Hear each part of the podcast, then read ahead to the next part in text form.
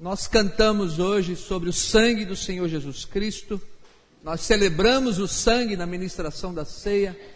Às vezes eu ouço a expressão que um irmão fala para o outro: o sangue de Jesus tem poder, não é? É, irmão, o sangue de Jesus tem poder. Eu tenho um pastor amigo meu que, quando as coisas ficam complicadas, ele diz assim: Pastor Jonas, só o sangue. Eu falei: É, irmão, só o sangue. Mas você sabe por que o sangue tem esse poder? Você pode depois meditar em casa, anotar os textos. O poder do sangue de Jesus, conforme as canções que já cantamos, e essas lindas participações hoje do quarteto da família Santos e do Rafael. Na Bíblia, do Gênesis ao Apocalipse, é falado, é mencionado, é princípio derramamento de sangue. Deus poderia ter estabelecido qualquer outra coisa, qualquer coisa. Deus é absolutamente Senhor de todas as coisas e princípios. Então, ele poderia dizer: olha, aquele que está em pecado, basta tomar um copo de água.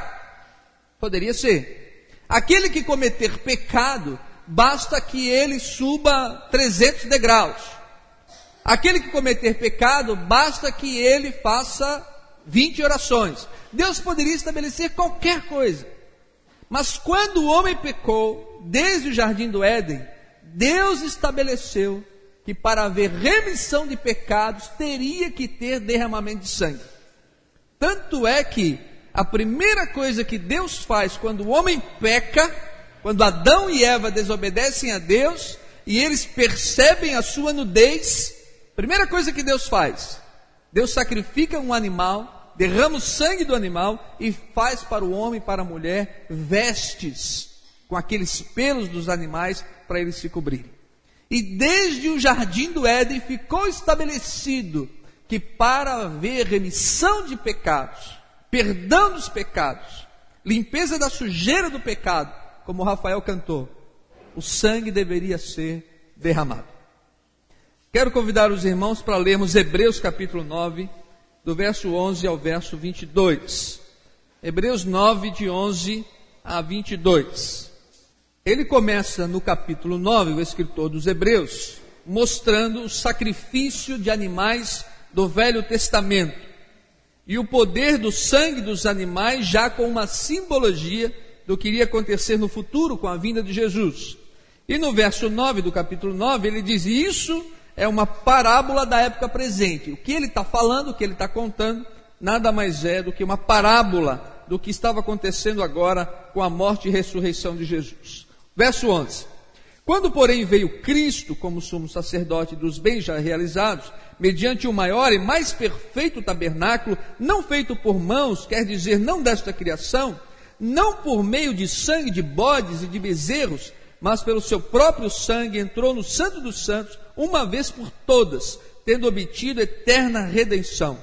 Portanto, se o sangue de bodes e de touros e a cinza de uma novilha, aspergidos sobre os contaminados, os santificam, quanto à purificação da carne, muito mais o sangue de Cristo, que pelo Espírito eterno a si mesmo se ofereceu sem mácula a Deus, purificará a nossa consciência de obras mortas para servirmos ao Deus vivo. Por isso mesmo, ele é o mediador de uma nova aliança, a fim de que, intervindo a morte para a remissão transgress das transgressões que havia sob a primeira aliança, recebam a promessa da eterna herança àqueles que têm sido chamados. Porque onde há testamento, é necessário que intervenha a morte do testador pois um testamento só é confirmado no caso de mortos, visto que de maneira nenhuma tem força de lei enquanto vive o testador, pelo que nem a primeira aliança foi sancionada sem sangue. Porque, havendo Moisés proclamado todos os mandamentos segundo a lei a todo o povo, tomou o sangue dos bezerros e dos bodes com água e, e lã, tinta de escarlate e isopo e aspergiu não só o próprio livro, como também sobre todo o povo, dizendo: Este é o sangue da aliança, o qual Deus prescreveu para vós outros. Igualmente também aspergiu com sangue o tabernáculo e todos os utensílios do serviço sagrado. Com efeito, quase todas as coisas, segundo a lei, se purificam com sangue, e sem derramamento de sangue não há remissão. Meus irmãos, qual é a simbologia do sangue? Essa expressão final, sem derramamento de sangue não há remissão de pecados. No Velho Testamento, Deus instituiu através de Moisés o seguinte: toda vez que uma pessoa cometesse pecado, ela deveria sacrificar um cordeiro ou um cabrito e o sangue derramado daquele cordeiro, daquele cabrito, que era inocente, o cordeiro inocente, o cabrito inocente, morria tomando o lugar daquela pessoa que pecou. Então isso já era uma simbologia do que iria acontecer no futuro na pessoa de Jesus. Uma vez por ano, o sacerdote entrava no Santo dos Santos com o sangue e ele aspergia o tabernáculo, o livro da lei, dando também um símbolo de purificação daquilo que também iria acontecer na pessoa de Jesus. O maior exemplo que nós temos é na saída do povo de Israel do Egito. Na décima praga, na morte dos primogênitos, Deus diz o seguinte: olha, cada família judaica deverá pegar um bezerro ou um cabrito macho e o melhor cabrito que você puder ter, o melhor bezerro que você puder ter, e você vai sacrificar esse animal, vai fazer um assado de celebração da Páscoa, mas o sangue desse animal você deverá passar na porta da sua casa. Quando o anjo da morte passar, toda casa que estiver pintada de sangue, toda casa que o sangue foi espargido, essa casa não será vítima do anjo da morte. As pessoas daquela casa serão protegidas. As pessoas daquela casa não serão atacadas.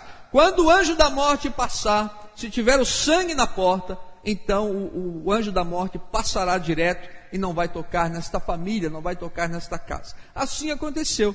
Naquela noite em que o anjo da morte passou, matando os primogênitos lá do faraó do Egito, do povo egípcio, toda a casa que foi pintada com sangue, a porta, o anjo passava direto ali, ele não entrava. Havia uma proteção pelo sangue derramado daquele animal. Agora, irmãos, quando chegamos no Novo Testamento, é isso que o escritor aos Hebreus está dizendo.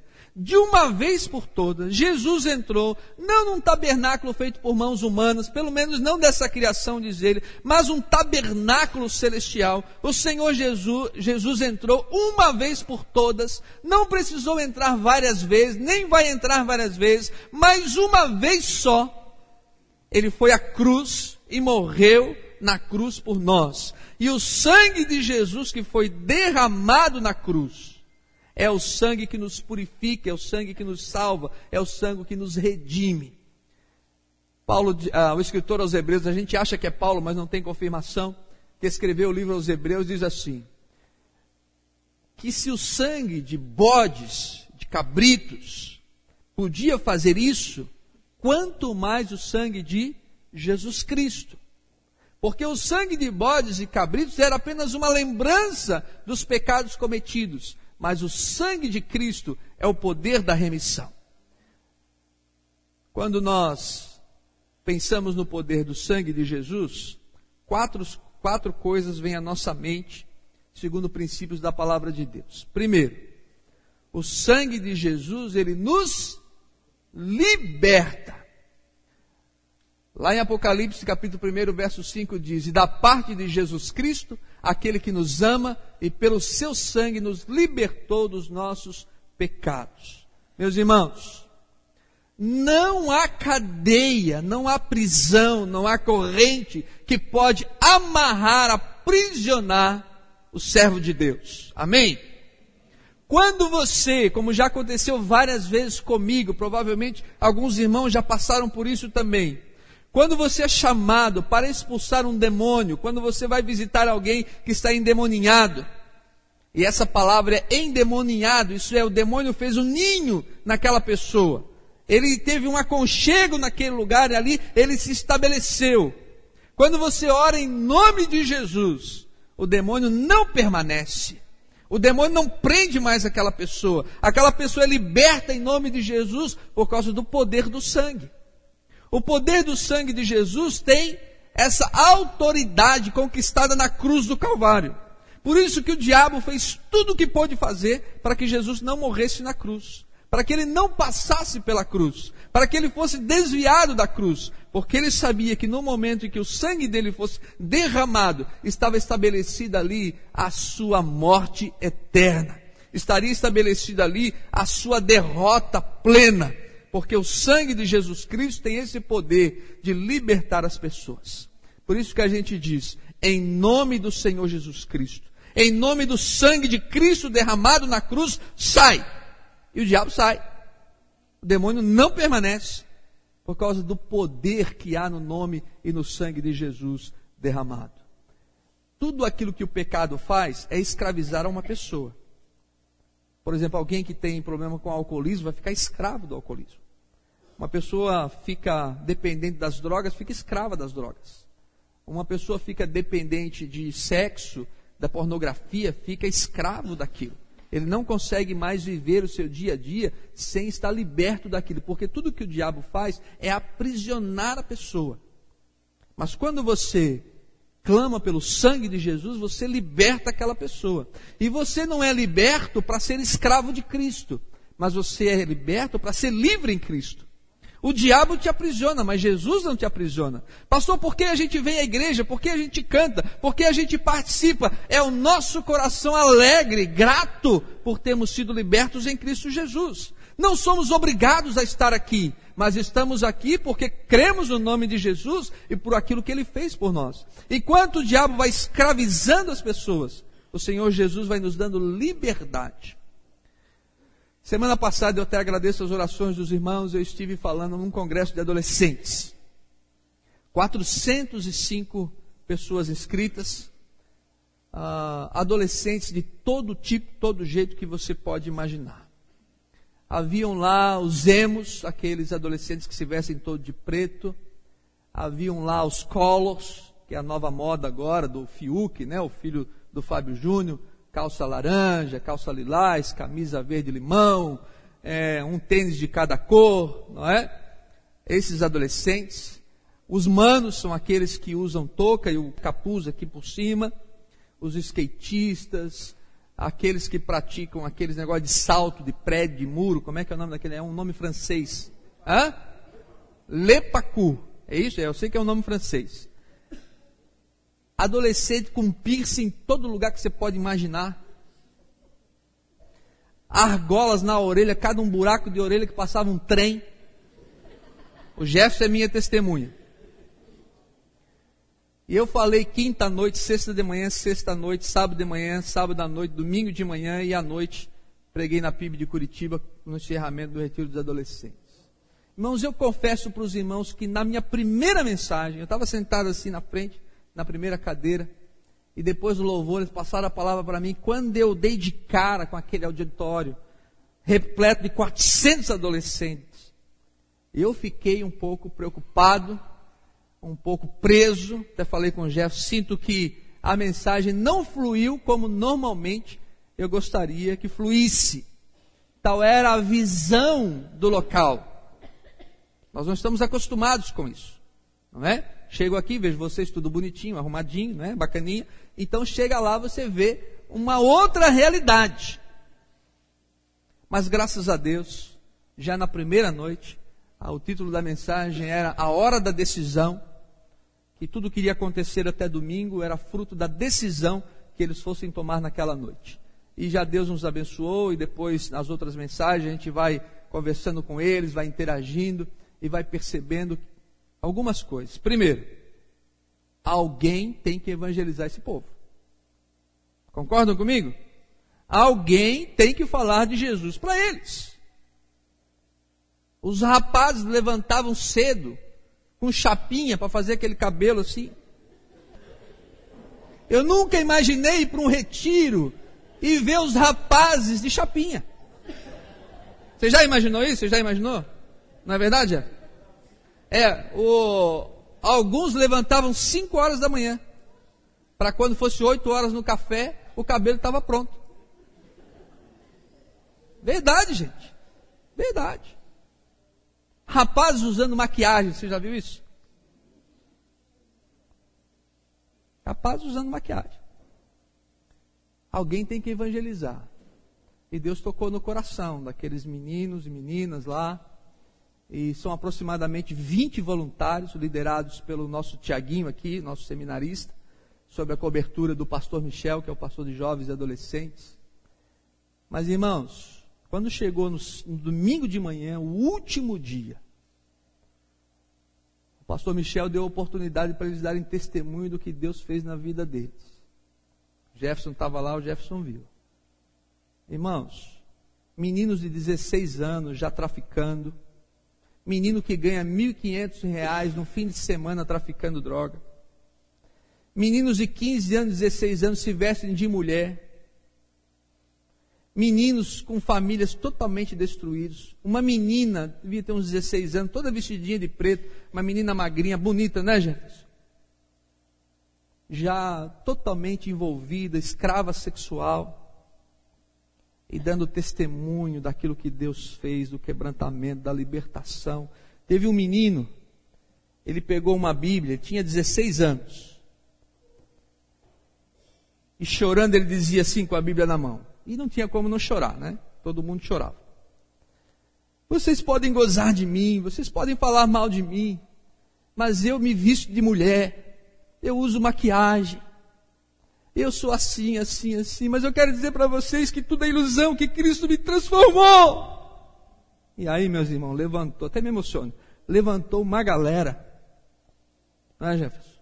Levantou uma galera lá e foi lá na frente abraçar esse menino. Pastor Michel pegou a palavra e falou: Aqui ninguém vai te chamar de mulher, aqui ninguém vai gozar de você, porque agora você é nosso irmão em Cristo. Deus transformou a sua vida. Amém, irmãos? O sangue de Jesus liberta as pessoas. Teve um dia, no sábado de manhã, que o pastor Michel chamou aqueles que queriam assumir compromisso de pureza sexual. Meninos e meninas que estavam escravizados do sexo, da pornografia. Se você quer assumir esse compromisso, nós vamos te dar uma aliança de compromisso.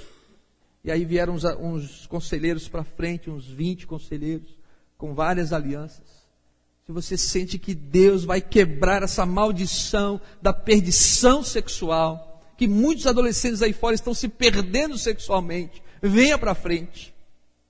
E meus irmãos, mais uns 200 adolescentes vieram para frente, chorando, se quebrantando. Menino de 16 anos, escravo sexual, escravo porque o diabo aprisiona, mas o sangue de Jesus liberta. Amém? E aí veio domingo à noite, tivemos a oportunidade de pregar lá na PIB. Foi um tempo assim muito gostoso, muito precioso. E eu voltei muito impactado, viu? A gente precisa realmente ter uma visão diferente para a vida desse povo que cresce cada vez mais, que o diabo está aprisionando e a igreja de Jesus não pode virar as costas. A igreja de Jesus não pode virar a cara. Nós precisamos primeiro receber e depois trabalhar com eles. Não é isso, meus irmãos? Jesus não diz assim: Vinde a mim, todos vós que estáis cansados e oprimidos, venha como está. Não é isso que a gente canta, que a gente prega. A gente tem que ter um coração aberto para receber. E eu sei que nós não estamos preparados para receber. Mas a gente precisa começar a orar sobre isso e abrir o coração para receber esses meninos e meninas e outras tribos humanas, como são chamados, para eles virem.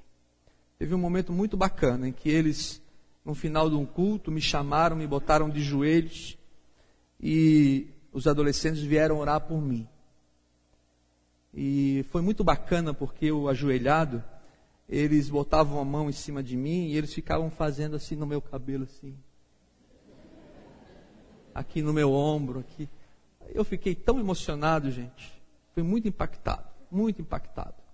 Porque eu creio que não há nada que o sangue de Jesus não pode fazer, não pode realizar. O sangue de Jesus liberta mesmo a vida das pessoas. Amém? Segundo lugar, o sangue de Jesus, ele nos purifica. Diz lá em 1 João 1,7: O sangue de Jesus Cristo, seu Filho, nos purifica de todo o pecado. Não há sujeira que o sangue de Jesus não possa limpar. O sangue de Jesus é o detergente para limpar toda a sujeira do pecado. E o sangue penetra em todas as frestinhas. O sangue penetra em todos os lugares. Se você permitir, o sangue de Jesus nos purifica de todo o pecado que possamos ter cometido. Pastor Jonas, mas eu fiz isso. O sangue purifica. Pastor Jonas, mas eu cometi isso. O sangue purifica. Pastor Jonas, o senhor não me conhece. Eu já fiz isso. O sangue purifica. Quando você se submete à ação do sangue de Jesus, o sangue purifica de todo o pecado. Não é desse pecado, daquele pecado, um pecadinho, daquele pecado sim, daquele não. A Bíblia diz que não há pecado que o sangue de Jesus não possa purificar, limpar. Eu gostaria que você se apropriasse disso. Porque o diabo, irmãos, é nosso acusador. E às vezes o diabo fica acusando a gente. Ó, oh, você não vai lá cantar porque você fez isso. Oh, você não vai entrar nesse ministério porque você fez isso. Oh, você não vai participar desse negócio aí porque eu sei o que você fez. O diabo é nosso acusador, diz a Bíblia. Mas quando você está em Cristo Jesus, o sangue te purifica, o sangue te liberta. Então você não está mais preso a esse pecado nem a essas acusações. Você tem que dizer para Satanás aqui, assim: sai daqui, acusador, que agora já estou limpo em Cristo Jesus. Aqueles meninos e meninas ali, escravos sexuais, a partir daquele momento, com a aliança de compromisso sexual diante de Deus, estavam limpos em Cristo Jesus. Purificados em Cristo Jesus. Fizeram um compromisso de dali para frente se guardar para aquela pessoa que realmente Deus iria estabelecer para cada um deles. Pureza vem com a purificação que obtemos no sangue de Jesus. Não deixes perder toda a bênção da vida espiritual, porque o diabo te acusa de algo que você fez no passado. A Bíblia diz: se alguém está em Cristo, nova criatura é. E as coisas velhas já passaram, eis que tudo se fez. É nisso que você precisa acreditar. Eu agora sou virgem em Cristo Jesus. Eu agora sou limpo das drogas em Cristo Jesus. Eu agora sou liberto do álcool em Cristo Jesus. Eu agora sou fiel à minha esposa em Cristo Jesus. O que vale é o seu futuro. Seu passado está pregado na cruz. O seu passado está crucificado com Cristo. Você agora é purificado em Cristo Jesus. Em terceiro lugar, o sangue do Senhor Jesus Cristo nos justifica. Sendo justificados pelo seu sangue, seremos por ele salvos da ira. O que, que estava estabelecido pelo pecado? Que teria, que teria que ter derramamento de sangue. Quem é o culpado? Sou eu, é você. Nós é que somos os pecadores. O derramamento do meu sangue, a minha morte, é que deveria ser feita. É o que deveria ter acontecido. Mas alguém inocente tomou o meu lugar e morreu por mim. Havia uma dívida para ser paga, como diz Paulo aos Colossenses. A cédula, a duplicata foi paga. E foi pago um alto preço. Que preço? A morte de Jesus, o sangue inocente derramado em meu lugar. É mais ou menos assim. Você contraiu uma dívida no banco. E é uma dívida impagável. Os juros correu solta.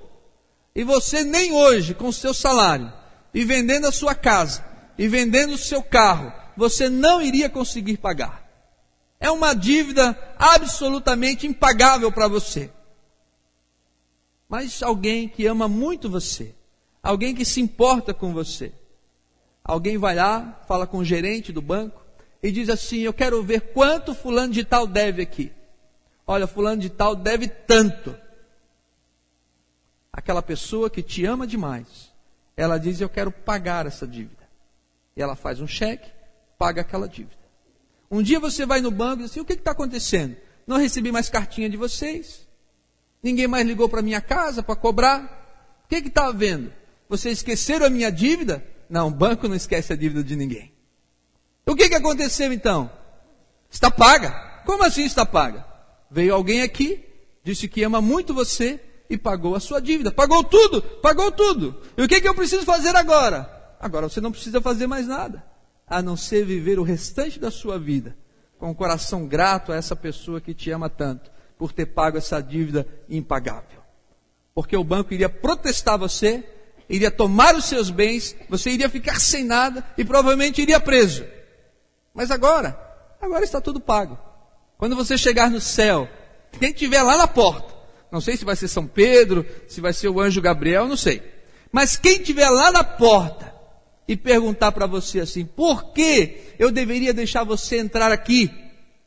Você vai dizer assim: eu estou aqui porque alguém que me ama muito pagou toda a dívida do meu pecado.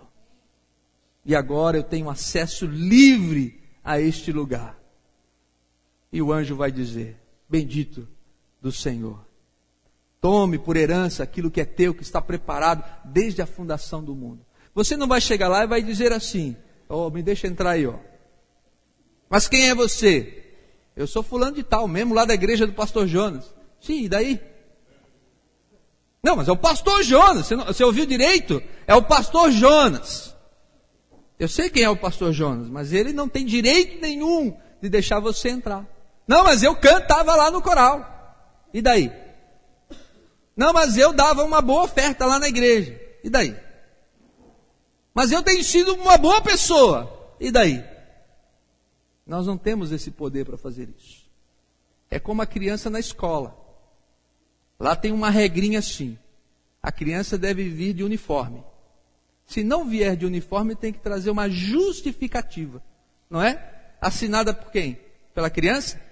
Assinada pelos pais.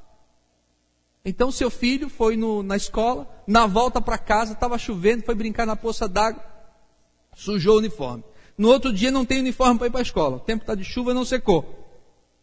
Aí o menino diz assim: não vou para a escola, mas tem que levar uma justificativa. Aí ele fala assim: eu, Pedrinho de Araújo, não vou para a escola hoje de uniforme, porque ontem sujei o meu uniforme na poça d'água.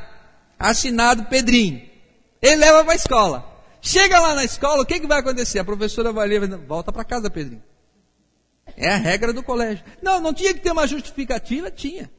Mas é uma justificativa assinada por quem? Pelo seu pai, pela sua mãe. Eles é que têm autoridade para justificar. Então a mamãe fala: Meu filho Pedrinho caiu na poça d'água e não vai para a escola hoje de uniforme. Assinado mamãe, assinado papai. A professora vai ler, fala, entra Pedrinho. Por que, que ele entra? Porque o pai tem autoridade para justificar. Ele não tem. Por que, que nós vamos entrar no céu? Porque o sangue nos justifica. O sangue de Cristo derramado na cruz nos justifica. Por que vamos entrar lá? Porque você toca violão e canta bem? Não, isso é sua maneira de agradecer, sua maneira de louvar. Porque o pastor Jonas prega? Não. Nós vamos entrar lá porque o sangue de Jesus Cristo nos justifica. E em quarto lugar e último, o sangue de Jesus nos comprou. A salvação é de graça, gente, mas é de graça para nós. Não foi de graça para Jesus. Havia uma dívida e Jesus pagou. Então, quando ele pagou essa dívida, ele nos comprou para que fôssemos seu povo, para que fôssemos seus filhos, para que estivéssemos com ele. Éramos por, pelo pecado, poder de Satanás sobre nós, mas Cristo Jesus pagou o alto preço e nos comprou. Havia uma historinha infantil, talvez a irmã Ruth conheça, a irmã Rita, do menino que construiu um barco. Um barquinho lindo, maravilhoso, muito bonito. E o menino estava esperando chover, porque quando chovia, fazia uma corredeira de água na frente da casa dele. Ele queria botar o barquinho ali para ver o barquinho andar na água. E a chuva veio, quando veio a corredeira de água, ele botou o barquinho, estava ali brincando com o barquinho. Mas a chuva foi muito intensa. E a corredeira foi muito grande. Chegou um momento que ele não conseguiu mais pegar o barquinho. E o barquinho foi embora, a chuva levou, a corredeira levou. E o barquinho que ele tinha feito com tanto carinho se perdeu. Um dia na cidade, ele estava no, no, centro da cidade, no comércio, e numa loja de objetos usados, ele viu na vitrine o barquinho que ele tinha construído. Ele logo reconheceu: o meu barco, o meu barco. Ele entrou na loja e falou: moça, esse barco é meu, fui eu que fiz. Tudo bem, muito bonito. Eu quero levar ele para casa. O dono falou: só se você pagar o preço que está lá na etiqueta. Não, mas fui eu que fiz, o barco é meu. Não, esse barco alguém me vendeu aqui, eu paguei um preço por ele. E agora, para você levá-lo, você tem que pagar o preço da etiqueta. É o único modo de você levar. O menino foi em casa, quebrou o seu porquinho lá, o seu cofrinho, juntou o dinheiro que podia juntar, foi na loja e comprou o barquinho pelo preço que estava estabelecido na etiqueta. Quando ele saiu da loja, ele falou assim: Agora você é meu duas vezes. Você é meu porque eu fiz você. E você é meu porque eu comprei você. Assim é Jesus. Eu sou de Jesus duas vezes. Eu sou de Jesus, primeiro foi ele que me fez. E segundo, porque ele me comprou. Você é de Jesus duas vezes. Primeiro, porque ele te fez. E segundo, porque ele te comprou. E a nossa vida agora é essa vida de gratidão por tudo aquilo que ele fez. Por isso que eu coloquei na conclusão esse texto que eu quero ler com os irmãos. Está lá em João capítulo 6. Vamos terminar com esse texto. João capítulo 6.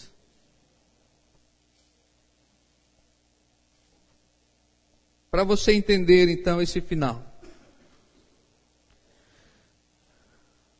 João 6, de 51 a 56. Achou? Jesus diz assim: Eu sou o pão vivo que desceu do céu. Se alguém dele comer, viverá eternamente. O pão que eu darei pela vida do mundo é a minha carne. E disputavam, pois, os judeus entre si, dizendo: Como pode esse dar-nos a comer a sua própria carne? E respondeu-lhe Jesus: Em verdade, em verdade vos digo: se não comerdes a carne do filho do homem, não bebedes o seu sangue, não tendes vida em vós mesmos. Quem comer a minha carne e beber o meu sangue tem a vida eterna, e eu ressuscitarei no último dia. Pois a minha carne é verdadeira comida, e o meu sangue é verdadeira bebida. Quem comer a minha carne e beber o meu sangue, permanece em mim e eu nele. Irmãos, presta atenção aqui, olha para mim. Lá na saída do Egito, o sangue daquele animal que foi morto naquela noite, do anjo da morte ia passar, ele não tinha que ser só derramado na bacia, ele tinha que ser aspergido na porta. Você entende isso? Se o anjo da morte passasse, entrasse na casa de uma pessoa, e ele dissesse assim: Eu vim aqui para matar o seu primogênito, e a pessoa dissesse assim: Não, mas eu matei o bode, eu matei o cabrito, eu matei o cordeiro, está aqui o sangue mas o trato não era ter o sangue na bacia. A ordem de Deus era o sangue pintado na porta. Como você derramou ali o sangue na bacia, mas você não pintou a porta, seu primogênito vai morrer. Hoje, não basta o sangue de Jesus derramado na cruz. Não é suficiente. Você tem que receber esse sangue na sua vida. Você entende isso? O sangue de Jesus já foi derramado, o sangue está disponível, mas isso não te salva. Você entende isso? Só te salva se você recebe o sangue. Só te salva se você come e bebe do corpo e do sangue de Jesus. Pastor João, mas Jesus não morreu por nós? Morreu, mas você já recebeu? Pastor Jonas, Jesus já não morreu na cruz por nós? Falei, já, mas você já o aceitou? Pastor Jonas, Jesus já não derramou o seu sangue para pagar o preço do nosso pecado já, mas você já tem esse sangue em seu coração. Ele já te purifica, já te justifica, já te liberta. Você já o recebeu? Você entende a diferença? Não bastava o sangue derramado, precisava ser aspergido. Por isso que Moisés pegou o sangue e purificou todo o tabernáculo, o livro da lei, todo o lugar santo. Por isso que o sangue teve que ser pintado na porta.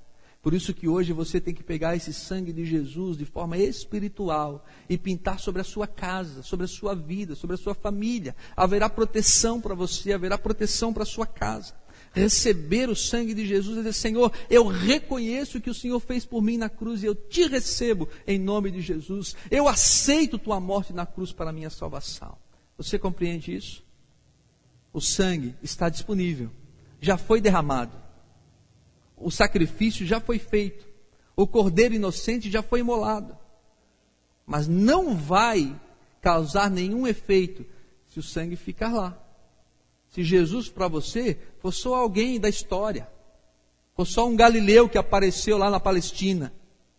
Jesus precisa ser o teu salvador, Senhor da tua vida. Precisa fazer diferença no teu dia a dia. Precisa ser alguém que você vive cada dia para Ele, para glorificá-lo para bendizer o seu nome. Você tem que comer e beber do sangue de Cristo. Recebê-lo em seu coração. Beber significa ouvir e receber. Se você ouvir e não receber, o sangue terá sido em vão absolutamente em vão. Mas se você receber, você será amplamente purificado, liberto, e Satanás não terá mais poder sobre você.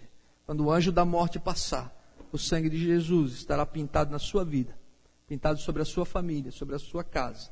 Ele pode tentar, mas ele não terá vitória, porque você recebeu o sangue em seu coração e em sua vida. Amém? Vamos ficar de pé, meus irmãos. Vamos orar. Quem já decidiu pelo batismo, vem à frente. Quem, pastor, eu vou me batizar. Irmão Ernest vai se batizar. Amém. A Maria Eduarda está lá, não é? O Manuel vai se batizar. Quem quer se batizar no próximo batismo, vem à frente. Pastor, eu quero me batizar. Eu quero tomar a decisão do batismo. Qualquer pessoa. Deus te abençoe. Você, Sara. Oh, aleluia. Amém. Glória a Deus. Amém. Amém. Quem mais? Pastor, eu quero receber esse sangue de Cristo. Eu quero me batizar. Não adianta Jesus ter morrido na cruz se isso não faz diferença sobre a minha vida. Pastor, eu quero me batizar no próximo batismo. Há mais alguém? Nós vamos terminar o culto orando pelas pessoas que vão se batizar. Benção. Aleluia. Queria que você estendesse a mão sobre essas pessoas. Senhor Deus e Pai, obrigado, Pai. Obrigado pelo teu amor, obrigado porque o Senhor pagou a nossa dívida. Obrigado pelo teu sangue derramado na cruz. Obrigado pela vitória que temos em Cristo Jesus. Nós te louvamos, Senhor, porque não há nada que pode impedir a ação do Senhor, nem o poder do sangue do Senhor. Por isso, ó Deus, nós queremos agora te louvar, te bendizer e te glorificar pela salvação em Cristo Jesus. Pai, toma esses queridos nas tuas mãos. São teu filho, teus filhos, ó Deus, salvos por Jesus Cristo que vão se batizar agora nesse mês, ó Deus, na nossa igreja. Senhor, em nome de Jesus, abençoa, fortalece, que sejam selados pelo Teu Espírito Santo, fortalecidos na Tua palavra, que se sintam bem, ó Deus, conosco, como igreja, em comunhão, Senhor. Ó Deus, que o diabo não tenha domínio nem poder sobre as suas vidas, mas o Senhor possa revelar sobre eles os teus princípios, os teus valores e os teus sonhos. Toma-os na tua presença, Senhor, em nome de Jesus, que sejam para a honra e para a glória do nome de Jesus. Senhor, nós pedimos que o Senhor leve este povo, cada um para a sua casa, com o teu amor, com a tua graça, pois nós oramos em nome de Jesus. Amém.